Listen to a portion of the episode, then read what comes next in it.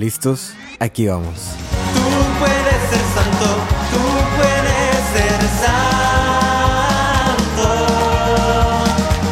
Tú puedes ser santo, tú puedes ser santo.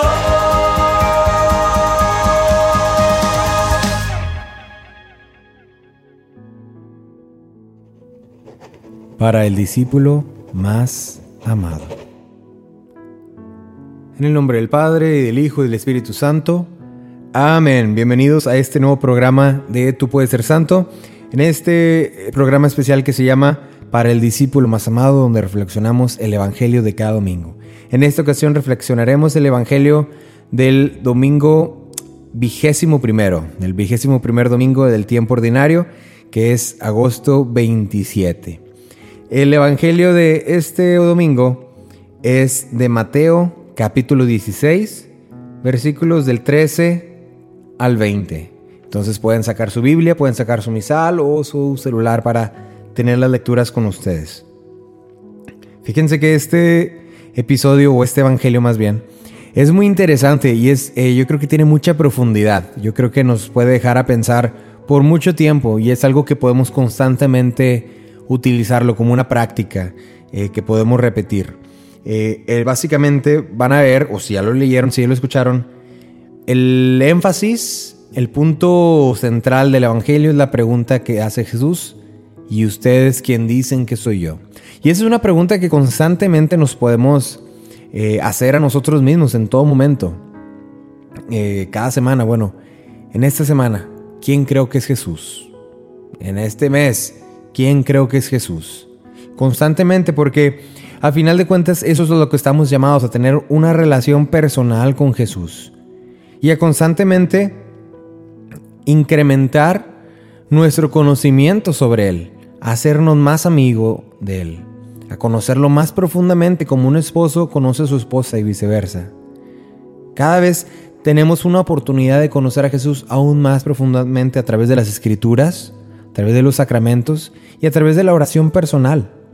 Es una relación que se tiene que ir trabajando, puliendo en uno a uno, ¿verdad? Que no nos la pueden enseñar en la, en la escuela, que no nos pueden decir, mira, este es Jesús ya. No, es, eh, sí nos pueden, digamos, nos, eh, a través del estudio podemos darnos cuenta quién era un Jesús histórico, ¿verdad? Podemos aprender de Jesús, su personalidad, su esto y lo otro, pero no es hasta que uno empieza esta relación con Él, una relación personal a través de la oración a través del silencio, a través de la contemplación, a través de la lectura personal de la Biblia, a través de preguntarse Dios, ¿qué me quiere decir en este, en este día? A través de este Evangelio.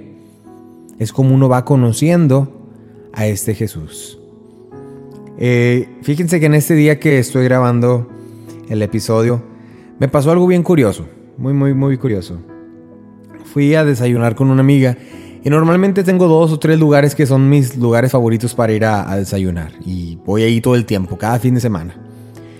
En esta ocasión fui y había una espera de 50 minutos. Ah, bueno, déjame intentar el segundo. Hablé al, segundo, una espera de 40 minutos. Dije, no, no puede ser. Y entonces mi amiga dice, vamos a este lugar. Y yo nunca había ido a ese lugar. Y digo, es que no sé si me va a gustar o no. Bueno, ya que. Pues total, yo confiando, vamos al lugar, un lugar bien, normal, para desayunar. Eh, y estamos platicando, mi amiga es, muy, muy católica, y estamos teniendo nuestra conversación sobre conversión, evangelización, eh, sobre eh, momentos bíblicos, en fin, tenemos en una conversación muy, muy rica en esta, en esta parte de, de la fe. Y nos damos cuenta que atrás, en la mesa que estaba atrás de ella, había una pareja de un señor, yo le calculo que estarían sus, los finales de sus 60 principios de sus 70 algunos 71, 69, por ahí, no, no, sé, pero en, ese, en ese rango de edad. Y yo podía ver al señor porque, eh, bueno, él estaba sentado del otro lado, ¿no? Y enfrente de él estaba una señora también, yo creo que por su edad. Y mientras nosotros, mi amigo y yo estamos platicando de, de la Biblia, de, uno de los pasajes fue el pasaje de Hechos de los Apóstoles, capítulo 8, como Felipe, el ejemplo de Felipe al evangelizar una persona. Y estamos platicando ella y yo y tenemos esta conversación muy, muy rica, muy, muy profunda, ¿verdad? Y mientras eh, ella se ríe y dice, estoy escuchando que el señor de atrás está hablando de la misa. Y yo, ¿cómo? Sí, está hablando y está hablando de la Eucaristía y de los sacramentos y de la Virgen María. Y entonces, a partir de ese momento, pues yo traté de, poner mi oído un poco más, eh, eh, más atento, ¿no? Y mientras platicábamos, a veces hacía momentos de silencio y escuchaba un poco de la conversación. Y al parecer lo que estaba pasando, a, a mi pobre juicio, eh, es que el Señor estaba platicando con esa señora y yo creo que la estaba tratando de evangelizar, evangelizar precisamente a la señora. Le estaba explicando lo que es la fe católica, le estaba explicando muchas cosas, ¿no? Del por qué hacemos lo que hacemos, ¿no? Pero el Señor hablaba con mucha pasión, hablaba con mucha seguridad de lo que, de lo, de, pues de lo que presentaba, de la Eucaristía, de la sangre, del cuerpo de Cristo, de todo esto, ¿no? Eh, de la Virgen María, de, de todo, todo, todo. Hace cuenta que platicaba con una certeza, ¿no? Y bueno, nos, de total, mi amiga y yo seguimos platicando, bla, bla, bla. Terminamos, bueno, ya vámonos, nos paramos. Al, al mismo tiempo, la otra pareja se para también para, para ir a pagar. Estamos en el mostrador, el señor está enfrente de nosotros. Mi amiga y yo seguimos platicando, que esto y que lo otro, que una anécdota y bla, bla. Y veo que el señor está constantemente volteando, como que él también ya estaba percibiendo nuestra plática. Total, le termina de pagar, nosotros terminamos de pagar. Mi amiga se sale del restaurante y yo tengo este, este como esta emoción, este momento de, regresarme y decirle algo. Que no lo hago comúnmente porque ustedes me verán aquí hablando, ustedes me verán en algún escenario cantando y dirigiendo a la gente, pero en realidad soy muy introvertido. Soy muy miedoso, muy cobarde, soy muy eh, vergonzoso, diríamos en mi casa. Soy de rancho. Este, me, da, me da pena entablar una conversación con una persona que no conozco. Y es algo que he ido trabajando a raíz de, de la fe, ¿verdad? A raíz de la fe es algo que he ido trabajando en, en, en, hablar más con las personas que no conozco, en entablar una conversación, en dar un mensaje positivo, en hacer este, un halago, hey, qué bonito pantalón, no sé lo que sea, ¿no? Bueno, quizás qué bonito pantalón, no, porque es algo extraño, pero, pero en tener ese tipo de comentarios, que es muy común aquí en la cultura americana, el hablarle a algún extraño, y para mí no, para mí es completamente opuesto. Entonces mi amiga se sale, yo estoy a punto de salir y digo, le voy a decir, le voy a decir, me regreso a este señor que tiene sus, le digo, sus setentas. Y le digo, señor, eh, no es que, discúlpeme, no es que quiera ser, que haya querido ser chismoso o metiche, pero no pude evitar escuchar la conversación que estaba teniendo. Y al principio estoy viendo el semblante, de la persona, de este señor, como de, ah, caray, este hombre ya me va a decir algo en mi conversación, me va... Como una, una posición como un poco a la defensiva. Le digo, no he podido evadir el poder escuchar su conversación y lo que estaba diciendo acerca de la Eucaristía, de la Virgen María, y quiero decirle muchas gracias. Muchas gracias, Señor, por lo que hizo, muchas gracias por hacer lo que hace, de verdad, gracias por eso. Y la respuesta de ese hombre me, en el, en el momento no lo pensé, pero como cinco minutos después, me dio muchísimo, me abrió un panorama a, a reflexionar. Yo le digo esto, Señor, gracias por hacerlo, de verdad, muchas gracias. Siga adelante, siga hablando así de la fe, muchas gracias por lo que hace. Y me dice el hombre en inglés, Did I do good? Lo hice bien. ¿Lo hice bien? Lo hice bien. Como una, una pregunta así como temerosa, un poco también eh, con, con incertidumbre, eh, con un poco de pena. Me decía el Señor, ¿lo, lo hice bien? ¿Lo hice bien? Luego yo, claro que sí, no, de verdad. Eh, muchas felicidades, gracias por hacer eso, gracias por platicar de la fe de esa manera. Eh, le digo, mi amiga y yo somos muy, muy, muy católicos y estábamos escuchando su conversación y estábamos muy orgullosos de usted, Señor. Muchas gracias por lo que hace. Y dice, oh, y, y eh, baja la cabeza. Y yo lo veo como que, como que quería llorar un poco, ¿verdad? No quiero hacer esto un poco muy sentimental o, o este, emocionalista o lo que sea, pero lo veo como que baja la cabeza y como que se conmueve. Y se lo hice, me, re, repito una segunda vez, ¿lo hice bien? ¿Lo hice bien? Le digo, sí, de verdad, lo hizo muy bien. Felicidades, siga así hablando de la fe. Muchas gracias. Ándale, pues, Dios lo bendiga. Y, me, y nos vamos, ¿no? Y no puedo dejar de tener esta imagen de este señor, con su, a sus 70 años, con esa pregunta, preguntándole a un joven de 29 años, ¿lo hice bien? Lo hice bien, hice mi misión. Y a través de este, este caso, esta experiencia que acabo de tener, les digo, en esta misma mañana que estoy grabando el, episodio, me, conectó inmediatamente. Dije, esto es lo que, tengo que platicar en la reflexión de este día, en la reflexión del Evangelio. ¿Por qué? Porque Jesús nos pregunta, ¿quién dice la gente que soy yo? ¿Quién dice la gente que soy yo? Y muchos empiezan a decir cualquier cosa, ¿verdad? Eh, piensan que tú eres Elías, que eres Jeremías, que eres un profeta, que eres cualquier persona.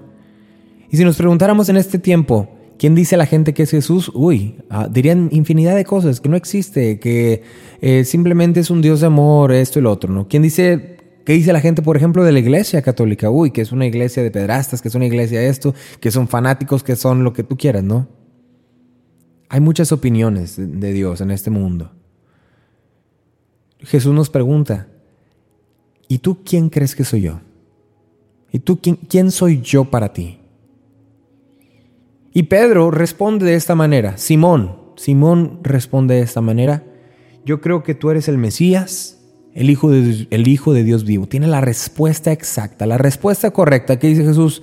Esa respuesta no viene de ti, no pudo haber venido, no, lo pudiste haber escuchado en un, chisme, en un rumor, sino del Padre, el Padre que te lo quiso revelar a ti. Es algo que el Padre te reveló a ti, es un regalo que tú sepas quién soy yo. Pero al saber quién soy yo, al saber esta al tener la certeza, no simplemente un rumor de que soy Jeremías o Elías o Juan el Bautista, sino tú que tienes la certeza y que lo dices con seguridad quién soy yo, al mismo tiempo tienes una responsabilidad grande. Y Jesús empieza a decirle, Simón Pedro, como tú sabes quién soy yo, a ti te daré esta responsabilidad. Y sobre ti construiré mi iglesia, y tú serás mi mano derecha, de alguna manera. Y a ti te daré las llaves, y lo que tú hagas quedará hecho en el cielo, y lo que desates en la tierra quedará desatado en el cielo. Tienes la responsabilidad de hacer y deshacer. Tienes una responsabilidad grande.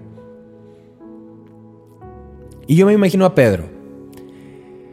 Me imagino a Pedro con el, el, el honor, claro, de que Jesús, su maestro, el Mesías, a quien considera el Mesías, te dé una misión especial. Primero es un honor, es wow, qué loco, qué padre, que me escogió a mí. Pero al mismo tiempo es un, es un temor, es una incertidumbre de y si lo hago bien, y si me equivoco, y si lo hago mal. Entonces, yo creo que no solamente eh, es conocer a Jesús y ya, ay, Jesús era bien buena onda, ay, Jesús era esto, ay, sí. Sino cuando uno conoce a Jesús, es un arma de dos filos, es una espada de dos filos. Conocerlo y una responsabilidad. Una responsabilidad de, de, amarlo, de servirle, de hacer, de vivir una vida de acuerdo a lo que Él te pide. Es una responsabilidad. Es una verdad que no te puedes callar. Cuando tú conoces quién es Jesús, ya no hay manera de desconocerlo. ya no hay manera de no haber escuchado. Es como cuando te cuentan un chisme de una persona. Cuando te dicen, mira que esta persona hizo esto y el otro y bla, bla, bla, bla, bla. Cuando te dicen algo de esa persona, ya no hay manera de que te lo borres de tu, de tu cabeza. Ya vas a ver esa persona de que, ¡Ah! es que esta persona, ya lo sé, ya lo sé. Y podrás perdonarla, podrás hacer lo que tú quieras, podrás ignorar, pero ya no hay manera de que no lo sepas, ya lo sabes. De la misma manera con Jesús, cuando tú conoces a Jesús, cuando Jesús cuando tú conoces el mensaje de Jesús, cuando tú conoces el amor que Jesús te tiene, cuando conoces la misericordia, cuando conoces el, el, por qué estás en este mundo, cuando ya este mensaje se te ha sido revelado, no hay manera de que se te desrevele. No hay manera, no hay, no hay otra opción más que seguirlo y es una responsabilidad. Es una responsabilidad que nos compete y nos mueve en todo momento. Es una responsabilidad que debemos tener como prioridad en mi vida. No solamente decir, bueno, conozco a este hombre, tengo que ser como él. Tengo que ser un buen discípulo. No solamente en una, en una visión muy personal, sino en una visión comunitaria. Esto que tengo, esto que he conocido, esta persona que he conocido, no me lo puedo guardar para mí. Mi responsabilidad es pregonar esta verdad. Mi responsabilidad es que los demás también sepan quién Él es. Esa es mi responsabilidad. Dios me ha llamado no solamente para yo comerme este cono de nieve, es para que yo disfrute este cono de nieve y lo comparta. Quizás un cono de nieve es lo, más, el, ejemplo más raro, ¿no? Porque todos tienen que comerlo, ¿no? Pero digamos cualquier cosa, esto que me ha compartido Dios no es algo solamente para mí, es algo que me toca compartir. Es una responsabilidad que tengo de hacer que los demás sepan la verdad. Porque los demás tienen ideas equivocadas. Algunos piensan que Jesús es esto y que el otro. Así como el pueblo pensaba que era Elías, Jeremías, Juan el Bautista o algún otro profeta. La gente pensaba que Jesús era alguien que ya había muerto hace años. Que había encarnado. No sé por qué decían que era eh, Jeremías o Elías o lo que sea, ¿no? Mucha gente tiene conceptos equívocos de Jesús. Mucha gente tiene conceptos equívocos de la iglesia. Y nuestra responsabilidad es iluminar con la verdad. Pero obviamente al, hacer esto hay una incertidumbre, hay un temor. Y si lo hago bien y si lo hago mal. Y, cuándo lo hago y cuándo no lo hago. Y cuándo sí hablo con, con valentía y cuándo mejor me quedo callado. Es algo que nos toca a cada uno descubrir. Y yo veo a este hombre, a este hombre que conocí esta mañana, con esa valentía de decir, bueno, yo he conocido a la iglesia, yo he conocido lo que es la Eucaristía, yo sé esto y esto, tengo la certeza. Y lo, veo, lo vi cumpliendo su misión, lo vi pregonando y diciéndole a esta persona la verdad. Mira, esto, esto y esto, esto, lo otro, lo otro, pam, pam, pam. Y al final del día, al final de esta responsabilidad, queda esa pregunta. ¿Lo hice bien?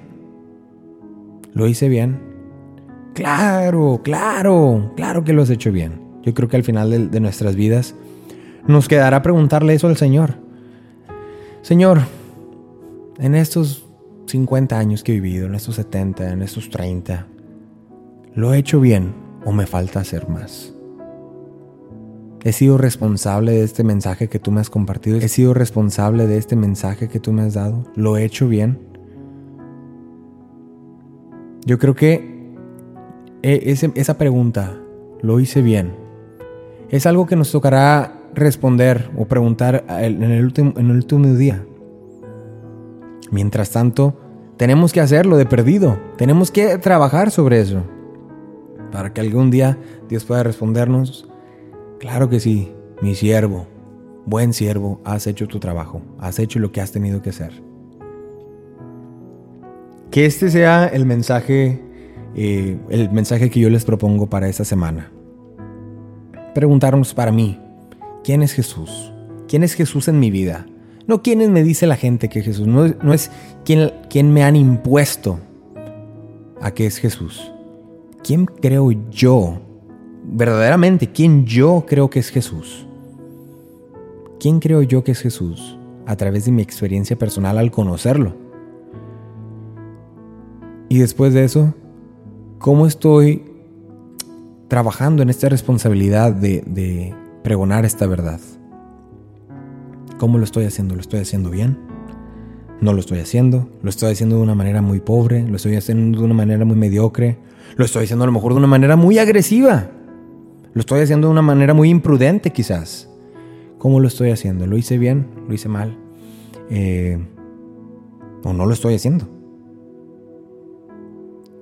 La, clásica eh, frase de Spider-Man cuando el tío Ben eh, se muere, ¿verdad? Y que le dice a Spider-Man, un gran poder conlleva una gran responsabilidad.